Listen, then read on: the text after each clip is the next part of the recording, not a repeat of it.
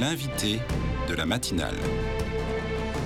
KTO Radio. Bonjour à tous, durant cette première semaine de cette année 2024, eh bien nous vous proposons chaque matin, vous le savez, de s'arrêter sur quelques grands enjeux importants pour l'année qui vient. Et ce matin, nous sommes heureux de retrouver Elisabeth Gressieux des entrepreneurs et dirigeants chrétiens. Bonjour. Bonjour. Vous êtes membre de la commission économie et finances éthiques au sein des EDC. Vous êtes enseignant-chercheur en école de commerce, professeur à l'ESCA sur des matières comme euh, l'éthique des affaires, la responsabilité sociale des entreprises et le management. Alors, Elisabeth, il y a beaucoup de préoccupations, tant au niveau international qu'au niveau national, du fait des conflits, de l'impact euh, des guerres en Ukraine ou au Moyen-Orient et de l'instabilité internationale. Est-ce que vous partagez ces préoccupations, d'abord pour faire un premier état des lieux en quelque sorte? Alors, par rapport à l'économie mondiale, effectivement, il y a un contexte géopolitique qui, euh, qui demeure euh, plus que jamais tendu.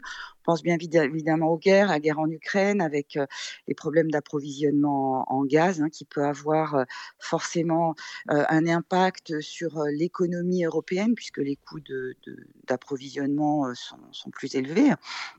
Donc, il y a un renchérissement des matières premières, que ce soit aussi les céréales.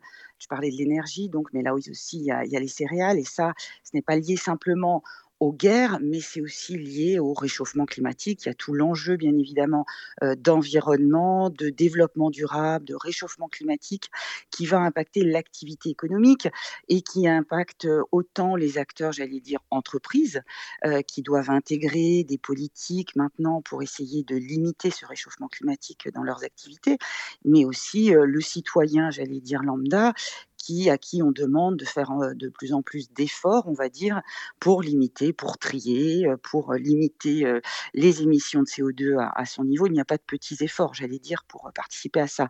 Donc il y a à la fois des, éléments, j'allais dire, macroéconomiques, donc l'inflation qui, qui, qui, va se tarir un petit peu.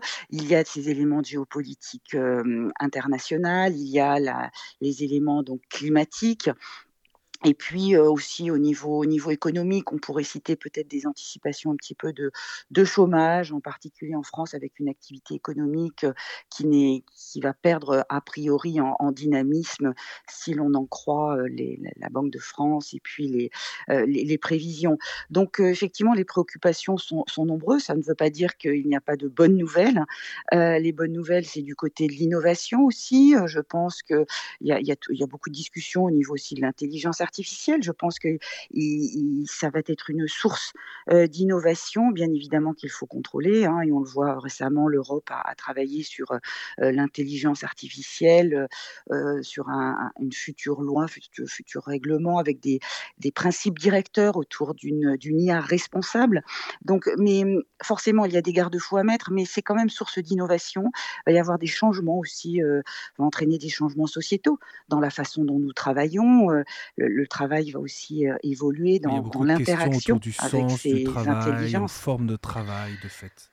Exactement. Il y, a, il y a, toute cette question qui, qui, va arriver, qui engendre bien évidemment des, des enjeux éthiques de place de la personne humaine dans tout ceci. Et si on automatise, alors on pourrait dire il y a les deux, il y a les deux écoles. Hein. Il y a les écoles qui vont, qui vont être plus pessimistes, qui vont dire euh, on va perdre du travail. Et ça, honnêtement, à aujourd'hui, on ne sait pas encore bien dire. Et ce n'est pas moi qui le dis, ce sont des DRH de grandes entreprises multinationales. On a beaucoup de mal à anticiper des postes qui vont, disparaître, mais aussi des postes qui vont se créer. Euh, mais il y a aussi, donc, il y a, il y a une peur dans ce sens-là. Mais il y a aussi, je pense, toute une euh, des raisons vraiment d'être optimiste aussi, dans la mesure où ces IA vont prendre aussi, vont, prendre des tâches qui ne sont pas forcément euh, euh, très valorisantes et vont faire du travail aussi à notre place pour redonner justement aussi du sens. Mais là, il va falloir qu'on retrouve un petit peu, qu'on réfléchisse aux frontières et à l'articulation entre le travail humain, le travail euh, d'une intelligence artificielle. Et ça, effectivement, ça peut susciter des questions, je le comprends tout à fait, mais je pense qu'il y, y, a aussi plein de challenges derrière et plein de belles choses qui peuvent également émerger à condition de se poser les bonnes questions en amont et notamment les questions d'éthique, je dirais. Elisabeth Gressieux, vous évoquiez là dans ce panorama à la fois les préoccupations et les opportunités. Dans ce contexte qui est quand même marqué par la, morosité, on, peut remarquer que de grandes entreprises ont affiché des bénéfices records, euh, euh, alors même qu'il y a un contexte de forte augmentation des prix ou d'impératifs de transition écologique. On pense notamment aux grandes entreprises pétrolières, mais ce n'est pas les seules. Quelle lecture vous, vous faites, vous, de ce qui semble être euh, parfois des incohérences ou des incongruités de, dans le cadre de ce, modèle économique libéral dans lequel nous vivons aujourd'hui? Oui, alors, pour parler de ces bénéfices records, je dirais qu'il faut, il faut distinguer deux choses si on parle donc de ces profits qui sont effectivement, dans, certains cas, assez records. Il y a deux choses. Il faut distinguer la façon dont est réalisé le profit, donc cette marge, et puis ensuite ce qui est fait du profit. Donc, euh, donc j'aborderai ces deux points. Le premier point, donc, ça, ça peut être une. Pourquoi est-ce que le profit augmente? Pourquoi est-ce que la marge euh, augmente euh, de, de, ces entreprises? Eh bien, peut-être ça va être lié, il y a une problématique liée à l'inflation qui peut représenter peut-être un prétexte à l'augmentation des prix finaux pour le consommateur. Et ça a été euh, toutes les discussions qu'il y a eu autour de l'agroalimentaire. On, voit que les prix euh, des produits alimentaires en général ont, augmenté euh, de façon très très accentuée. Là, c'est pour faire un, il y, a deux choses. Il y a un rattrapage des coûts des intrants ou des matières premières parce que, bien évidemment, le prix du blé, par exemple, a augmenté. Donc, à la fin, le prix du pain va forcément augmenter. Donc, le tout est de savoir dans quelle proportion. Et là, ce qui a pu être reproché à certaines entreprises, mais que ce soit dans le pétrole, dans l'agroalimentaire ou d'autres secteurs, c'est qu'effectivement, elles ont compensé au-delà peut-être du prix de ces intrants, de l'augmentation du prix lié à l'inflation. Et là, effectivement, on a observé euh, dans certains cas certains abus. Et puis, il y a une autre chose, c'est que si une, une entreprise fait des bénéfices euh, records, la question à se poser, c'est ce qui est fait de ce profit. Qu'est-ce qu'on en fait? Est-ce que, par exemple, on va le répartir de façon équitable entre ce qu'on appelle les différentes parties prenantes de l'entreprise. Par partie prenante, on entend les clients, les employés, les fournisseurs, bien évidemment les actionnaires. Alors si dans le modèle libéral, euh, néolibéral, je, dirais, qui, qui, prévaut depuis euh, quelques dizaines d'années, on se dit, eh bien c'est euh, un modèle qui est tourné vers le profit pour l'actionnaire, c'est-à-dire qu'on va se soucier de faire augmenter le prix de l'action sur les marchés, on va verser des dividendes importants à ses actionnaires. Qu'en est-il de ces autres parties prenantes, notamment les employés?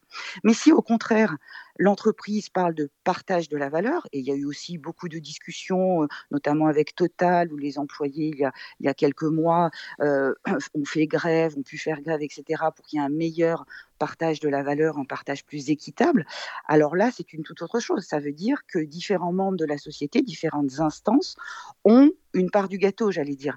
Et en France, on sait que, par exemple, l'épargne salariale est quand même très développée. On est un des pays où l'épargne salariale est le plus développée. Donc, pour des parties prenantes telles que les employés de ces grands groupes, par exemple, qui font des profits records, ils vont percevoir une participation aux bénéfices, un intéressement qui va être eh bien, plus important. Donc, vous voyez, dans ce modèle de partage de la valeur autour des parties prenantes, et on parle parfois de capitalisme des parties prenantes, c'est vraiment dans l'optique d'élargir, si vous voulez, d'élargir de, cette distribution du profit dans un principe de justice et d'équité. Oui, et cette justice sociale, Elisabeth Gracieux, elle dépend du bon vouloir des dirigeants? Alors pas que. Il peut y avoir bien évidemment un levier, j'allais dire, euh, volontaire. Une entreprise peut tout à fait décider d'être responsable, et heureusement, et les patrons sont nombreux, ceux qui prennent des initiatives dans le sens soit de la responsabilité sociale, donc c'était par exemple le partage de la valeur que j'évoquais précédemment, que ce soit sur le plan environnemental. Beaucoup d'entreprises sont soucieuses de participer, j'allais dire, à l'effort collectif pour réduire ces émissions de CO2 notamment, pour caricaturer, mais aussi de s'occuper de la biodiversité, de produire, d'investir dans, dans l'économie locale, pour développer des emplois, etc. Mais bien évidemment, ça ne suffit pas. L'État est là aussi pour réguler, et nous, en la France faisant partie de l'Europe, il y a aussi de la régulation au niveau européen. Par exemple, actuellement, il y a la, directive sur le devoir de vigilance européen qui est en négociation. Qui vise justement à demander aux entreprises de vérifier les conditions au niveau des droits humains dans lesquels elles produisent dans leur chaîne de valeur en, amont. Donc, est-ce que les fournisseurs avec lesquels elles travaillent eh bien, répondent à certaines, certaines obligations, des grands principes de responsabilité établis par, par l'OCDE Est-ce qu'elles répondent aux objectifs de développement durable établis par l'ONU? Donc, il y a toute une série de réglementations qui et qui est là et qui est obligé, si vous voulez, pour rendre les entreprises responsables et les acteurs économiques responsables, il y a à la fois le levier de la, du volontariat, j'allais dire, de, de, de l'autonomie, de l'autorégulation, mais il faut bien évidemment, ça ne suffit pas, et il faut aussi de la réglementation. Alors oui, euh, parfois on peut traîner les pieds pour mettre en œuvre de la réglementation. Personne n'aime être euh, dans ces logiques d'obéissance. On préfère euh, prendre, décider soi-même en, autonomie de ce que l'on va faire et comment on va responsabiliser les acteurs mais parfois, bien évidemment, il nous faut aussi l'autre levier. Et donc, on voit aussi de plus en plus de réglementations. Alors, certains dénoncent une hyperinflation normative, parce qu'effectivement, il y a des règlements et des lois au niveau national, au niveau euh, européen, qui s'empilent. Euh, au niveau des entreprises, ça peut créer aussi une distorsion de concurrence par rapport à des zones géographiques où la réglementation est moins euh, stricte. Nous, l'Europe, c'est vrai qu'on a beaucoup de réglementations, mais pour un, bien, j'allais dire, qui est la, la mmh. responsabilité des acteurs. En juillet dernier, le pape François avait adressé un message aux entrepreneurs de France avec euh, cette invitation à cultiver le, bien commun. Il rappelait d'ailleurs aux entrepreneurs qu'ils étaient un moteur essentiel de la richesse, de la prospérité, du bonheur public. Et je le cite, il disait Certains d'entre vous ont fait beaucoup, mais ce n'est pas suffisant. Nous sommes dans une période urgente, nous devons, vous devez faire plus. Euh, c'est aussi un appel que relayent les entrepreneurs et dirigeants chrétiens. Oui, bien sûr. Alors nous, nous, on travaille effectivement au sein de la commission d'éthique financière et, économique sur l'investissement responsable, sur des, fiches pour justement des fiches pratiques pour aider justement les entrepreneurs à se questionner par rapport à leurs responsabilités. Je pense que, que ce que veut dire moi la façon dont j'interprète ce que nous dit le pape dans cette lettre, c'est qu'il nous invite toujours plus à l'action un, catholique engagé, c'est un catholique qui ne s'arrête pas, qui est en chemin, euh, qui agit, qui prend des décisions au quotidien et qui ne se décourage pas parce que, bah, effectivement, il est animé par, euh, d'une part, sa foi et puis euh, par l'espérance, on va dire. Donc, cette espérance qui parfois, on dit qu'on est dans une époque qui désespère, eh bien, à travers la doctrine sociale de l'Église, à travers les, textes des évangiles, on, reprend, on se, ressource et on, a des raisons d'espérer. Et ça, le pape le sait très bien qu'il faut se, justement s'appuyer sur cette doctrine, j'allais dire, pour rebondir et, passer à l'action. Donc même dans Laudato aussi, euh, l'encyclique euh, fondamentale autour de la maison commune, le pape nous rappelait justement, c'était une invitation à l'action, à se mettre en marche, à se mettre en route. Mmh. Et se mettre en route dans deux directions euh, qui sont très claires et qui apparaissent dans la doctrine sociale de l'Église. C'est un, remettre l'homme à sa juste place et respecter la dignité humaine.